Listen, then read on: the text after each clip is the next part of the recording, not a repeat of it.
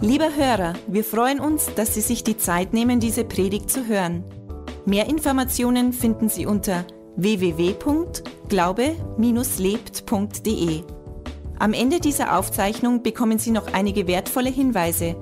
Wir würden uns freuen, von Ihnen zu hören. Wir wünschen Ihnen viel Freude und wertvolle Erkenntnisse beim Hören.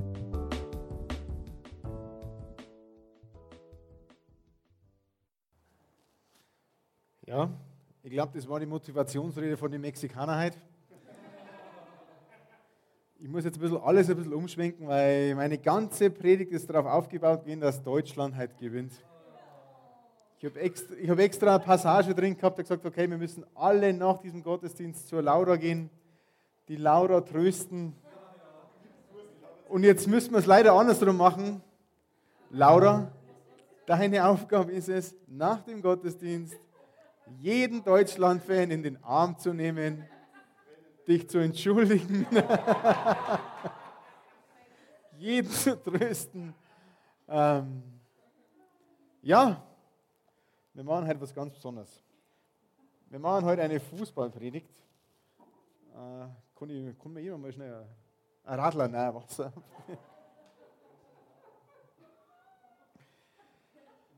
ja, also der Monat, dieser Monat steht unter dem Motto vom Fußball. WM in Russland, viele Menschen pilgern wieder in die Stadien, viele Menschen pilgern, um Fußball anzuschauen in Public Viewings, zu Hause an den Fernseher, überall. Milliarden Menschen auf der ganzen Welt schauen sich diesen schönen Sport an. Also ich liebe auch den Sport, ich habe ihn ja selbst gespielt, auch wenn man das jetzt vielleicht nicht mir ansieht. Ähm, und auch immer schon trainiert und Jugendmannschaften trainiert.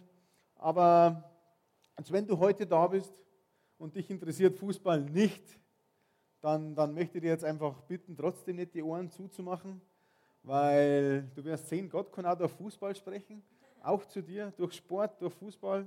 Vielen Dank. Sehr brav. Und wenn du Fußballfan bist, dann wirst du heute ganz was Besonderes erleben. Also wir schauen uns einfach an, was hat Fußball für Parallelen mit einem christlichen Glauben. Und ja, jetzt wenn du heute da bist und du sitzt in der, in der Kirche, du hast es nicht gewusst, das ist eine Kirche, auch wenn wir Fußball geschaut haben, wir sind immer noch in der Kirche, deswegen schauen wir uns an, was Gott und was die Bibel sagt zu Fußball. Die Bibel ist cool, weil die Bibel hat für zu alle Themen auf der ganzen Welt hat die was zum Sagen und auch zu Fußball. Und das ist einfach das, das Coolste. Und also legen wir los. Ähm, ich habe eine coole Bälle dabei. Sehr coole Bälle. Ähm, wer herin ist Fußballfan? Okay. Wer herin ist Fußballfan von Deutschland? Ja, ja, ja, okay. Bayern? Ja, okay. Alle anderen sind mir wurscht. Also, wir verurteilen keine, wenn du nicht Bayern und Deutschland-Fan bist. Also, doch, der Johannes schon. Ähm, es gibt im ganzen Fußball-Jargon schon viele, viele Wörter und viele, viele Schlagwörter, die einfach die Moderatoren immer wieder sagen, was eigentlich wo die Wurzeln sind aus dem christlichen Glauben eigentlich raus. Wer, wer weiß denn so ein Begriff, der wo die Moderatoren immer wieder sagen oder die Menschen draußen schon sagen, wer einen Begriff weiß, gewinnt heute einen Ball. Also ich habe ich hab euch acht, ihr müsst mindestens acht Begriffe erraten. Was Sport, was Macht, Fußball macht. Ja, als Einstieg, lass es gelten. Was hat Fan mit Wiedel zum da? Das ist leider kein Ball. Ah, na.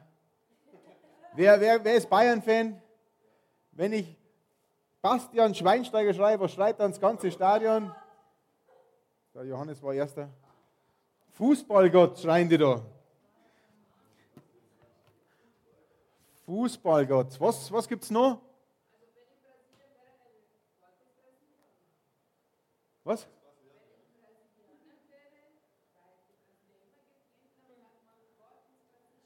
Gott ist Brasilianer. Okay, kriegst einen. Wer kennt denn einen der berühmtesten argentinischen Spieler? Die Hand Gottes. Maradona.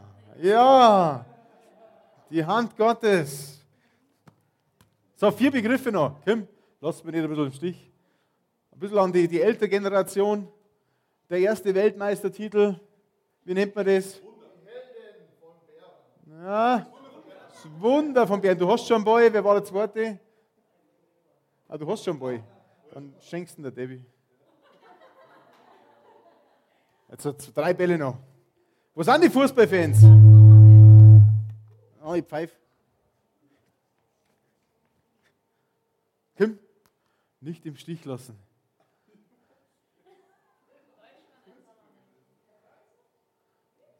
Keine Fußballfans da. Fußball, mir fällt nichts ein. Ein Tipp. Ähm, ein Sportmoderator, wenn jemand einen Elfmeter hält, der Torwart, ähm, das ist jetzt kein so christlicher Superbegriff, aber das hat auch natürlich was mit Glauben zu tun.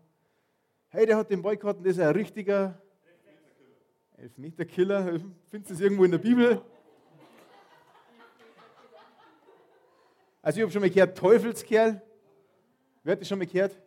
Du hast schon einen Ball. Ach, schon her, da kriegst du einen Ball. Teufelskerl, Hand Gottes. Haben wir schon gehabt, Hand Gottes. Ich darüber.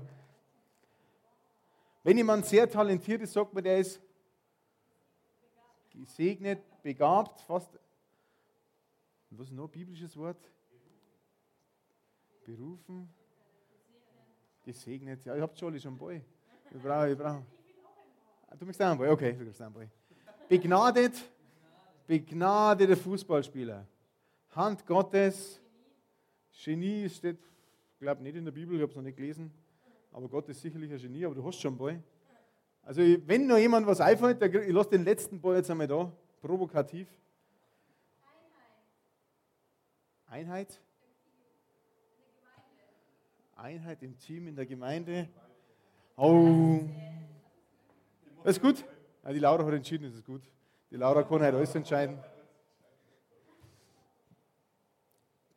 Also Fußball und Glauben und christlicher Glauben ist gar nicht so weit auseinander, weil einfach diese Begrifflichkeiten im Jargon schon drin sind, weil einfach dort das alles schon ein bisschen ver vernetzt wird.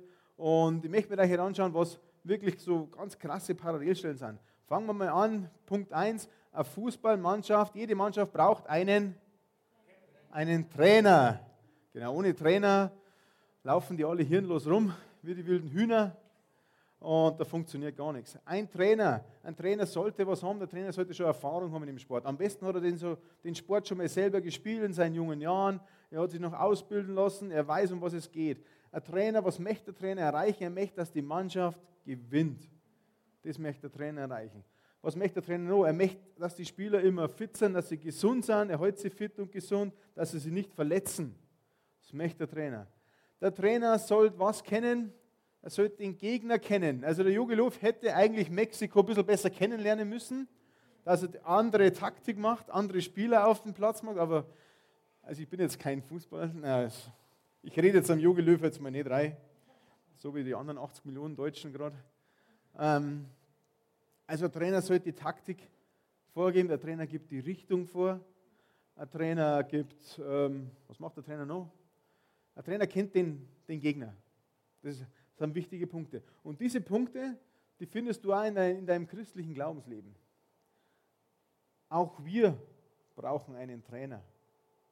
Wenn du es jetzt vergleichst, das Spiel Fußball dauert 90 Minuten, du bist ein Spieler, du bist ein Teil der Mannschaft dein Leben dauert 90 Jahre. Es kann sein, dass es in die Verlängerung geht, dann dauert es 120 Jahre, aber dann ist irgendwann mal Schluss. Fußball 120 Minuten, Menschen 120 Jahre. Das ist dein Spielfeld, das ist dein Leben, du bist im Team. Aber du brauchst einen Trainer. Und es ist einfach cool, dass wir auch einen Trainer haben. Und wenn wir jetzt auch in die Bibel schauen, in Johannes 10 ab Vers 11, Johannes 10, Vers 11, spricht Jesus, sagt Jesus, ich bin der gute Hirte und der gute Hirte lässt sein Leben für die Schafe.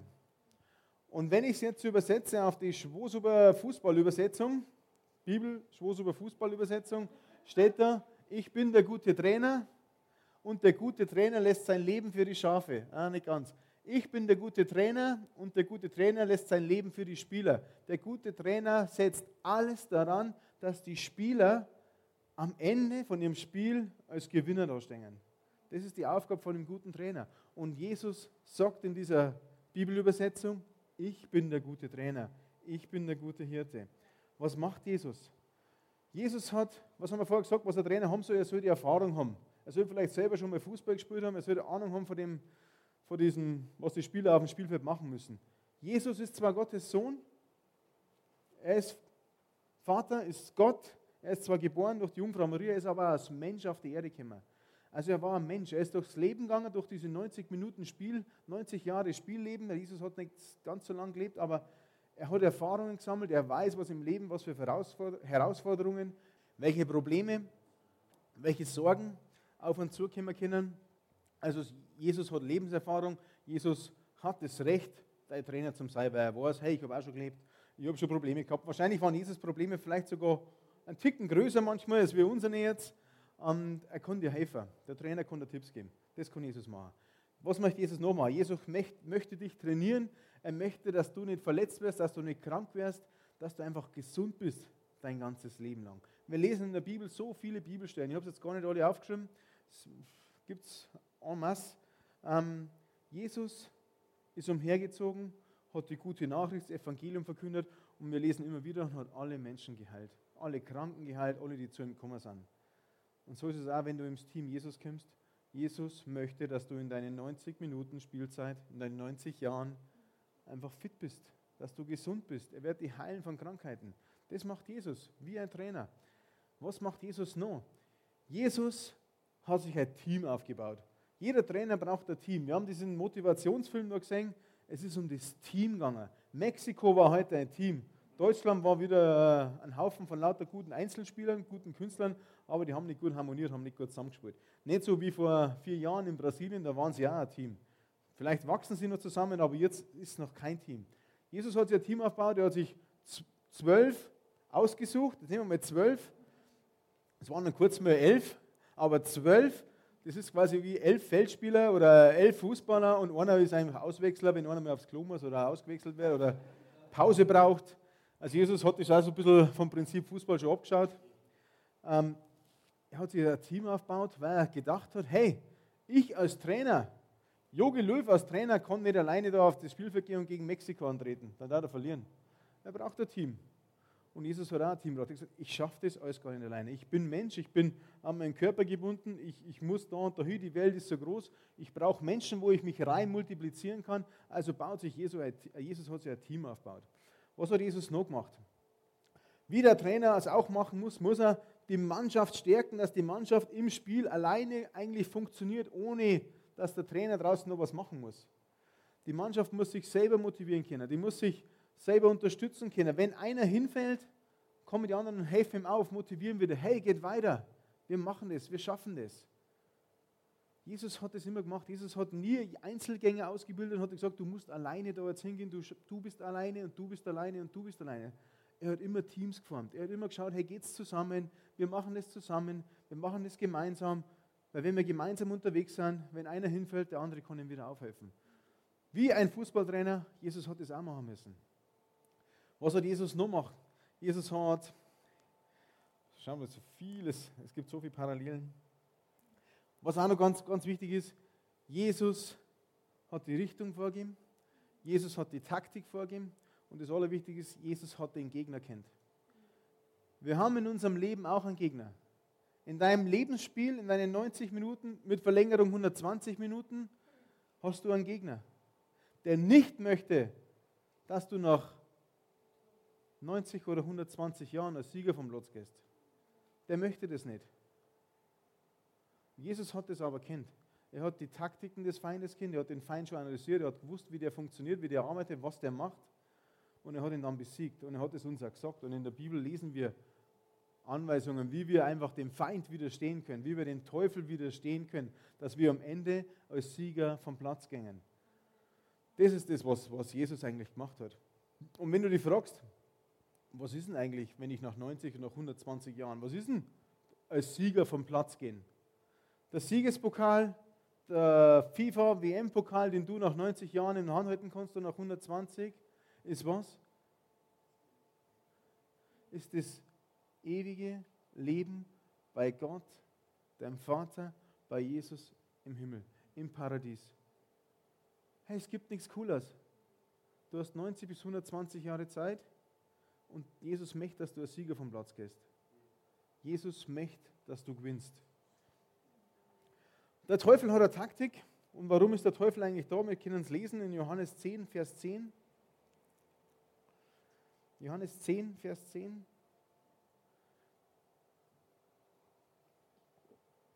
Sagt Jesus selbst über den Feind, der Dieb, der Teufel, der Dieb kommt nur, um zu stehlen, zu töten, zu verderben. Aber ich, Jesus sagt, ich bin gekommen, damit sie das Leben haben und es im Überfluss haben. Jesus, sein Ziel ist, dass wir Leben haben. In Ewigkeit im Himmel, ist klar. Und dass wir aber Leben im Überfluss haben. Dass wir ein Leben haben, wo wir keine Krankheiten haben. Dass wir ein Leben haben, wo wir versorgt sind mit allem Drum und Dran. Wir sollen ein tolles Leben haben. Der Joel Luft, glaube ich, freut sich auch, wenn alle seine Jungs ein tolles Leben haben. Und wenn sie zum Schluss als Weltmeister, als Sieger vom Platz gingen. Und so das Gleiche ist bei Jesus auch. Er freut sich, wenn du mit ihm als Trainer unterwegs bist. Und vielleicht fragst du dich, hey, was hat das heute jetzt mit mir zum tun? Ich bin total deprimiert, Deutschland hat verloren. Ähm, ähm, ist einfach ganz einfach, es hat sehr viel mit dir zum tun. So wie du als Spieler dich irgendwann mal entscheiden musst, für welchen Verein du spielst, so wie du als Spieler entscheiden musst, für welche, für unter welchem Trainer du überhaupt trainieren möchtest, so ist es im Leben. Du musst ja irgendwann, möglichst bald, irgendwann entscheiden, für wen du spielen möchtest. In was für einem Team du spielen möchtest. Grundsätzlich ist es ja so, Gott hat die Welt gemacht. Ja. Gott hat die Welt so super geschaffen, er hat die Menschen erschaffen. Adam und Eva. Und irgendwie hat der Feind, der Teufel, ein gefallener Engel, auf der Erde war, versucht, diese Menschen für sich zu gewinnen. Der Teufel sucht auch jemanden, der ihn anbetet. Der war neidisch auf Gott, der sucht jemanden, der ihn anbetet. Warum Gott folgen? Ich bin doch selber Gott. Das ist der Feind, das ist der Teufel. Er sagt das ich, ich, ich.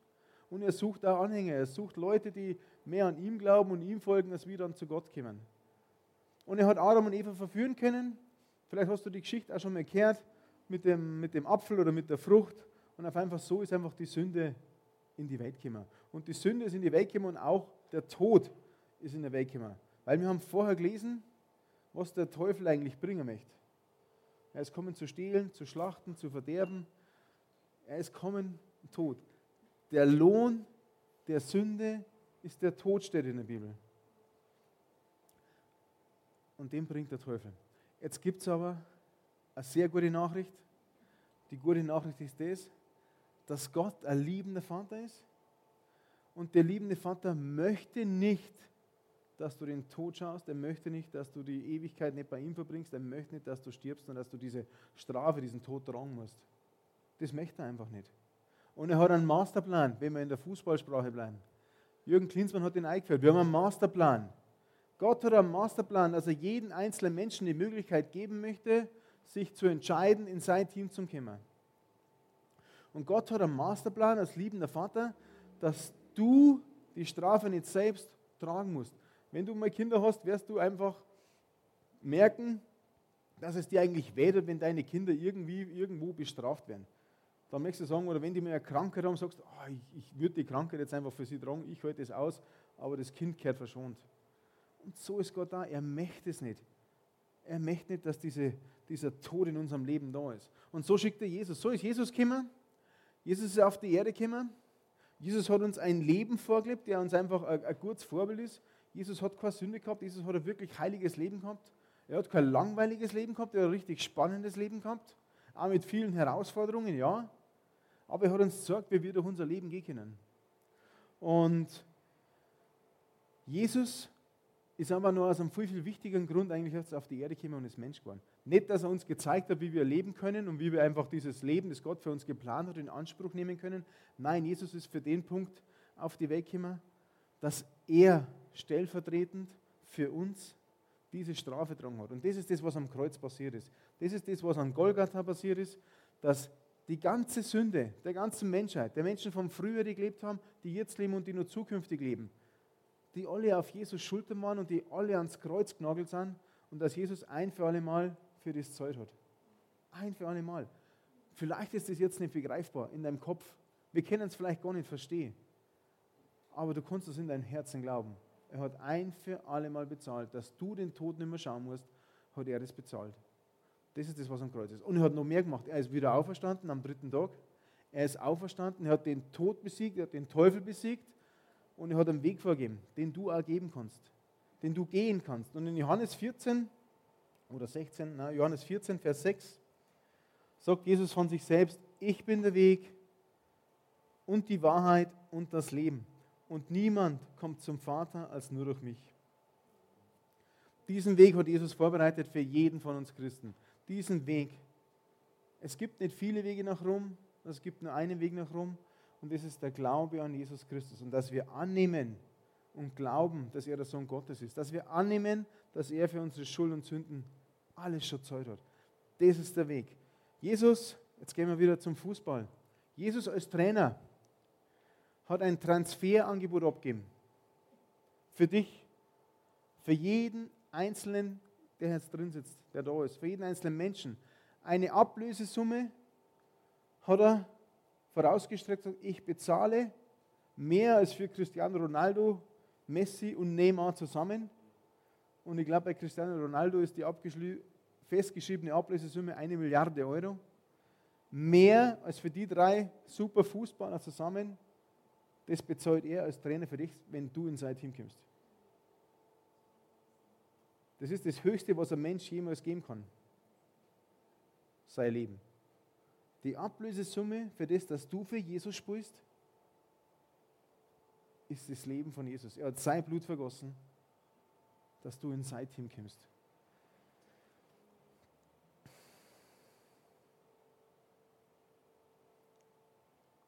Und ja, ich glaube, dass Jesus einfach heute da ist und die Frage stellt, hey,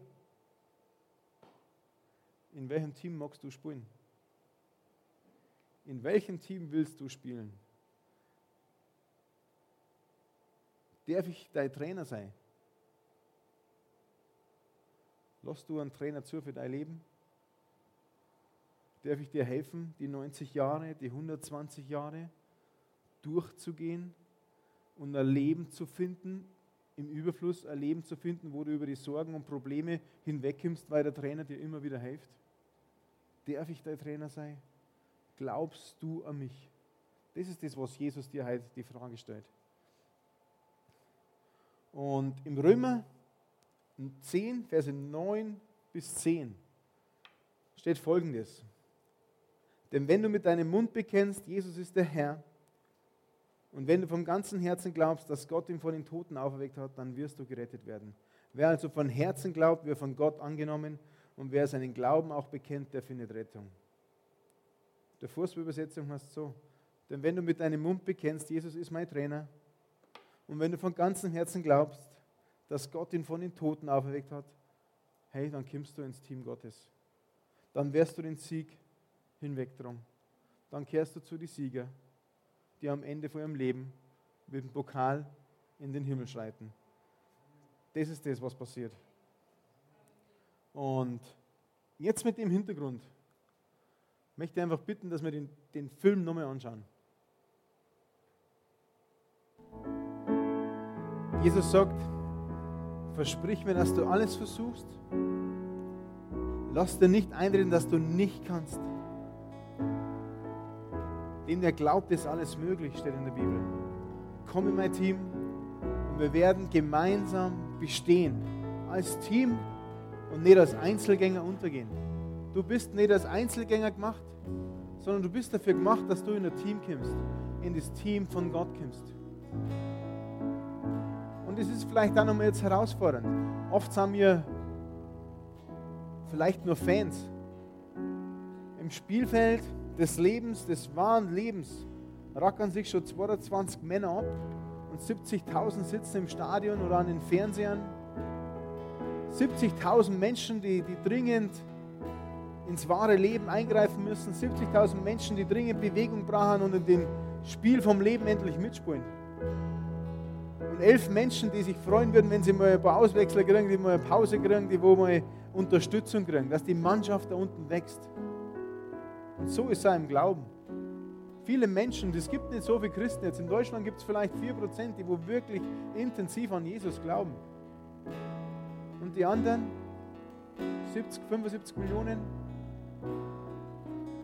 sitzen im Stadion und schauen sich das Ganze für außen an und merken, dass das wahre Leben, das Jesus und das Gott für die vorbereitet hat und für uns vorbereitet hat, an ihnen vorbeigeht. Obwohl schon der Begriff Fan, der Begriff Fan kommt vom Lateinischen, von Fanaticus und das heißt eigentlich so übersetzt wie göttliche Begeisterung. Göttliche Begeisterung. Ein Fan ist eigentlich, oder von Gott verzückt. Das ist ein Fan. Aber wir brauchen keine Fans, nicht nur Fans, sondern wir brauchen Spieler. Jesus sagt, hey, komm in mein Team. Sei nicht mehr im Team des Feindes, sondern komm in mein Team. Das ist das Allerwichtigste. Und Jesus sagt, hey, fordere dich heute auf, darf ich dein Trainer sein. Und lasst uns aufstehen, jetzt beten wir zum Schluss von unserem Fußball-Gottesdienst. Und ich möchte einfach nochmal das, was in Römer 10, Vers 9 bis 10 steht, einfach, dass wir beten. Dass wir einfach Jesus nur mehr einladen in unser Leben. Und wenn du von Herzen glaubst, dann wirst du gerettet werden. Vielleicht bist du da und denkst dir, oh, so einfach. Es ist wirklich so einfach. Muss ich da nicht jede Menge Regeln und Vorschriften und alles einhalten? Du sagst, nein, es ist so einfach. Und egal, wie du da bist, egal, was du in deinem Leben schon jemals angestellt hast, egal, ob du nur der beste Mann warst und nur Supertaten gemacht hast, egal ob du der größte Schwerverbrecher bist. Die Taten allein sind egal, weil nur der Glaube an Jesus kann dir retten. Nur der Glaube an Jesus ist der Eintrittskarte ins Team Gottes, dass du aufs Spielfeld gehen kannst. Und dass du das Leben in Anspruch nimmst, das Gott für dich vorbereitet hat. Dieses Leben, das voller Action ist, das voller Spaß ist, wo kein Verzicht da ist, wo einfach wirklich Begeisterung da sein kann, wo alles da sein kann. Gott verspricht aber dir nicht keine Herausforderungen. Das deutsche Team hat auch Herausforderungen. Mexiko war heute eine Herausforderung. Sogar eine ziemlich gute Herausforderung. aber der Trainer ist an der Seite. Der Trainer schaut, dass es weitergeht. Sein Ziel ist, dass du gewinnst am Schluss. Und ich möchte jetzt vorbeten und wenn du mitbeten möchtest, dann, dann bete einfach mit und, und lass uns Jesus nochmal als wirklich als unseren Trainer aufnehmen, als unseren Gott und als unseren Herrn in unser Leben einladen. Jesus, ich danke dir, dass du Mensch geworden bist.